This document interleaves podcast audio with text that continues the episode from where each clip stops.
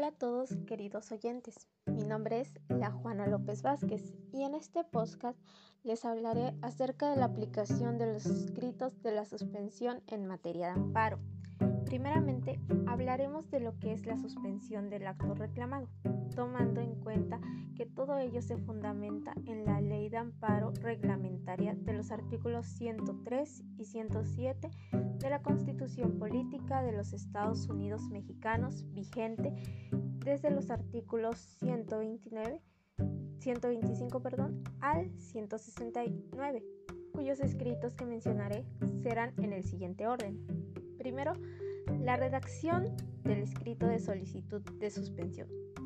Luego, la redacción del escrito del auto de suspensión provisional. También la redacción del escrito para exhibir garantía que permita seguir surtiendo efectos a la suspensión provisional. Y la redacción del escrito de ofrecimiento de pruebas. Para luego abordar la redacción del auto de, de interlocutoria de suspensión definitiva y la redacción del escrito para exhibir garantías que permita seguir surtiendo efectos a la suspensión. Cumpliendo este orden, iniciaré a explicarles que la suspensión del acto reclamado es una de las figuras principales del juicio de amparo mexicano. A través de esta se posibilita que los derechos del agraviado se mantengan intactos ante una posible afectación o se busca la violación al derecho que ya dio inicio. Hay que saber que existen dos formas en que se puede dar la suspensión del acto reclamado, que es de oficio o a petición de parte, como lo dicta el artículo 125 de la Ley de Amparo. El juez de amparo de manera oficiosa puede decretar la suspensión de acuerdo con el artículo 126.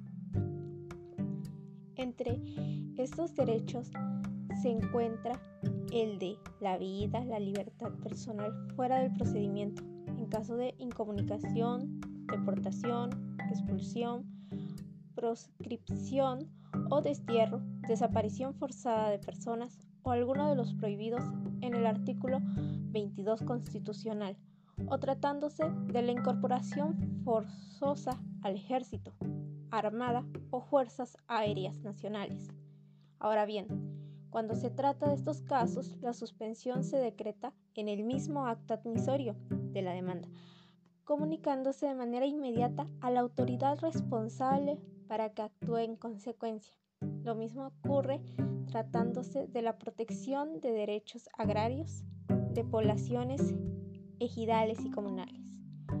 Hablemos del incidente de suspensión el Tribunal de Amparo decretará de manera oficiosa la suspensión del acto reclamado cuando se trate de actos que importen peligro de privación de la vida, ataques a la libertad personal fuera del procedimiento, incomunicación, deportación o expulsión, proscripción o destierro, extradición, desaparición forzada de personas o alguno de los prohibidos en el artículo 22 de la Constitución Política de los Estados Unidos Mexicanos. Ya lo habíamos dicho antes. Pero ahora bien, si a pesar de que las medidas tomadas por el órgano jurisdiccional del amparo no se logra la comparecencia del agraviado, resolverá la suspensión definitiva ordenada para suspender el procedimiento en lo principal y se harán con base a los hechos del conocimiento del Ministerio Público de la Federación. En caso de que éste sea autoridad responsable, se hará del conocimiento, pero al Procurador General de la República, cuando haya solicitud expresa de la Comisión Nacional de los Derechos Humanos.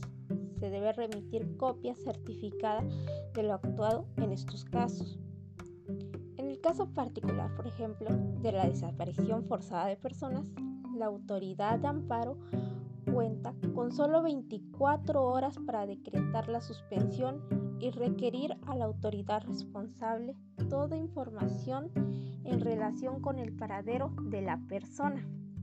La suspensión también se concederá de oficio y de plano cuando se trate de actos que tengan o puedan tener por efecto privar total o parcialmente, en forma temporal o definitiva, la propiedad, posesión o disfrute de sus derechos agrarios a los núcleos de población ejidal o comunal.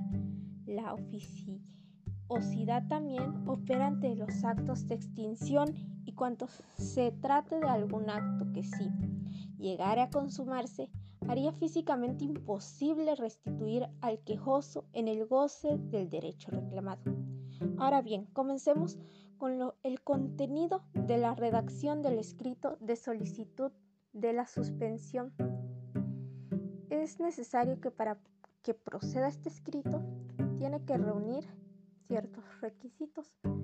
Eh, hablaremos de ocho.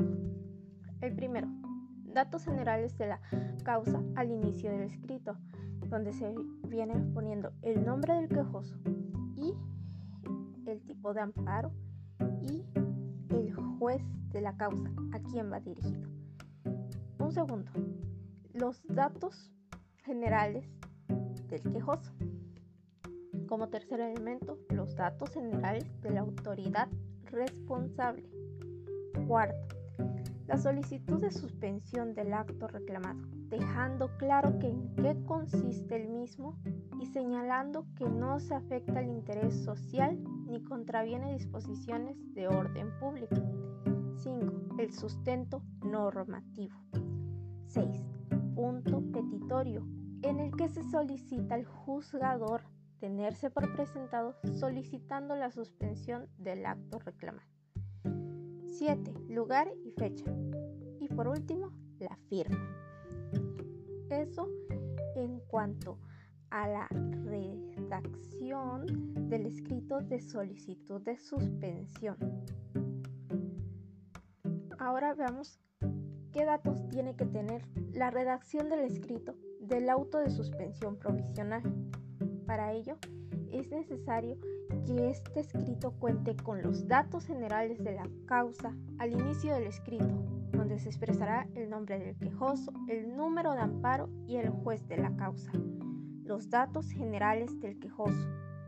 Como un tercer este elemento, los datos generales de la autoridad responsable. Como otro elemento, la solicitud de apertura por duplicado del cuaderno incidental en el que se conceda la suspensión provisional, en su caso la definitiva del acto reclamado, dejando claro que en qué consiste el mismo y señalando que no se afecta el interés social ni contraviene disposiciones de orden público, pero en caso contrario afectará sus derechos. También un quinto requisito sería el sustento normativo. 6. Podría especificar que se acompaña copia del escrito de la demanda y de dicha promoción para que se forme cuaderno incidental por duplicado.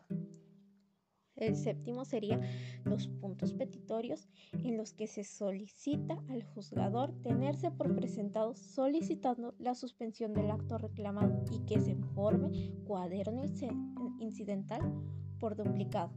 Finalmente ponemos el lugar, la fecha y la firma.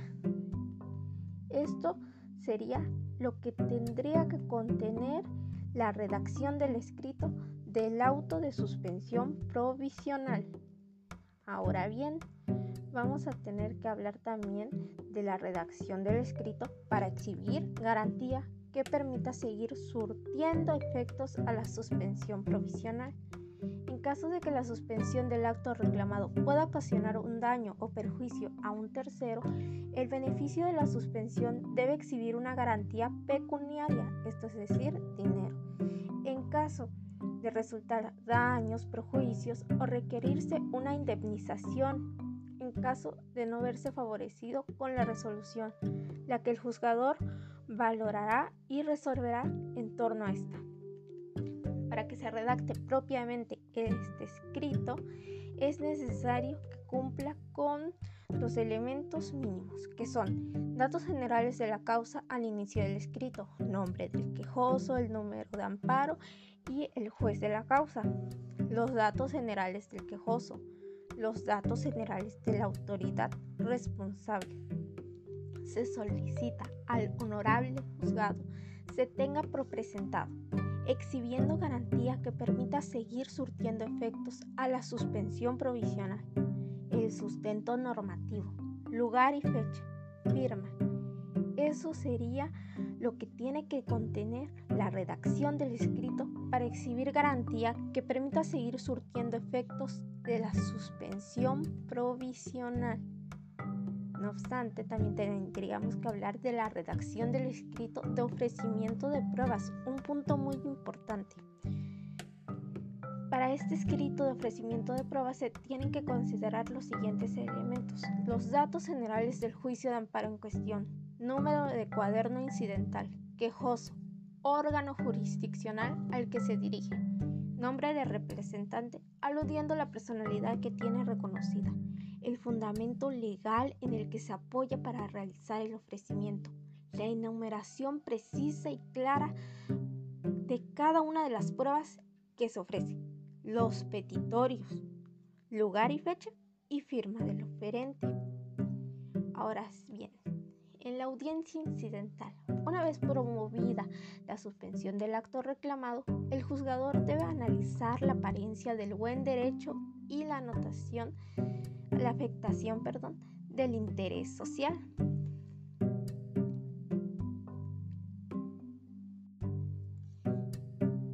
¿Qué es la apariencia del buen derecho? Es un juicio de valor a cargo de la autoridad facultada para emitir una medida precautoria mediante la cual se formulará una hipótesis que, con los medios de prueba, aportados por el solicitante, permita adelantar con un alto grado de acierto el sentido de la sentencia ejecutoria que se dicta en el proceso relativo mediante la aportación de otros medios de convicción que permitan comprobar la hipótesis hecha preliminarmente con la cual se trata, de evitar que el retraso de la impartición de justicia tenga un impacto negativo a quien desde un inicio le asiste la razón cumpliéndose con el principio general del derecho que indica que la necesidad del proceso para obtener la razón no debe convertirse en un daño para quien la tiene.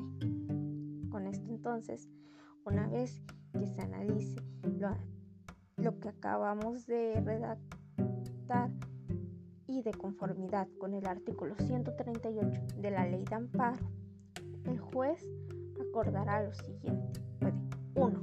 Conceder o negar la suspensión provisional. En este primer caso, fijaría los requisitos y efectos de la medida. En el segundo caso, que negara la suspensión provisional, la autoridad responsable podrá ejecutar el acto reclamado. 2 en un segundo supuesto, señalaría fecha y hora para la celebración de la audiencia incidental que deberá efectuarse dentro de los plazos de cinco días. En un tercer supuesto, el juez podría solicitar informe previo a las autoridades responsables que deberán rendirlo dentro de un plazo de 40 y 8 horas, para lo cual en la notificación correspondiente se le acompañará copia de la demanda y anexos que se estimen pertinentes. Todo ello de acuerdo con la ley de amparo en su artículo 144 sobre la audiencia incidental. Otra parte, en el auto de interlocutoria de la suspensión definitiva que se otorga a través de la resolución que da por terminado el incidente de suspensión, y esto se da cuando el juez de amparo tiene ya conocimiento o certeza de la existencia del acto y la violación a los derechos o a la Constitución, tiene como finalidad evitar la consumación irreparable del objeto del litigio, esto es, que se busca preservar la materia del conocimiento del juicio. Para esto la autoridad de amparo solicita a las autoridades responsables un informe con justificación exclusivamente relacionado con este acto reclamado, quien debe argumentar la justificación del acto en caso de existir y fundamentar la negativa de la suspensión y todo aquello relacionado con, con las consecuencias del otorgamiento de la suspensión. Pues La omisión de la autoridad responsable de emitir el informe dará lugar a que se presuman ciertos los actos que se reclaman, porque las partes tienen la oportunidad de aportar pruebas y desahogarlas. Esto le permite al juzgador tomar una determinación en cuanto a resolver sobre lo solicitado en el incidente y de esta manera dicta la interlocutoria correspondiente en relación al otorgamiento o no a la suspensión definitiva. Pues con esto se da, se da paso a otro escrito que se llama redacción del auto de interlocutoria de suspensión definitiva este escrito tiene que tener los siguientes elementos. Lugar y fecha. Datos de identificación del juicio de amparo indirecto. Datos del incidente en cuestión. Nombre del quejoso o quien promueve en su nombre.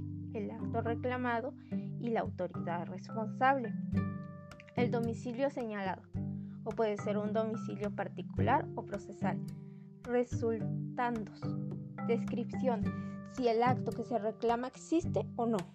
Análisis de la procedencia o no de la suspensión definitiva, considerando la relación sucinta de los fundamentos y motivos que lo sustentan, valoración de las pruebas, fijación de los hechos y razonamientos jurídicos.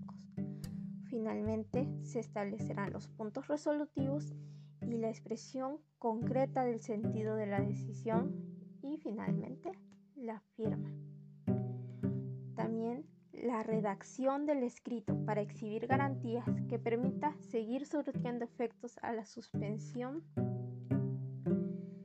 que en el caso de la suspensión del acto reclamado puede ocasionar un daño o perjuicio al, tercero, el beneficiario de la suspensión debe exhibir una garantía pecuniaria para que en este caso de resultar los daños, perjuicios o requerirse una indemnización y al no verse favorecido con la resolución la que el juzgador valorará y resolverá en torno a esta, se tiene que redactar con lo siguiente.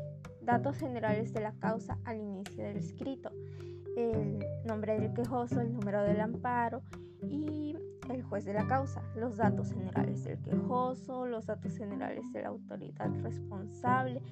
Se solicita al honorable juzgado se tenga por presentado, exhibiendo garantía que permita seguir surtiendo efectos a la suspensión provisional, el sustento normativo, lugar y fecha y firma como acabamos de escuchar, todos estos escritos se elaboran en este juicio de amparo. Y pues finalmente, este, como conclusión,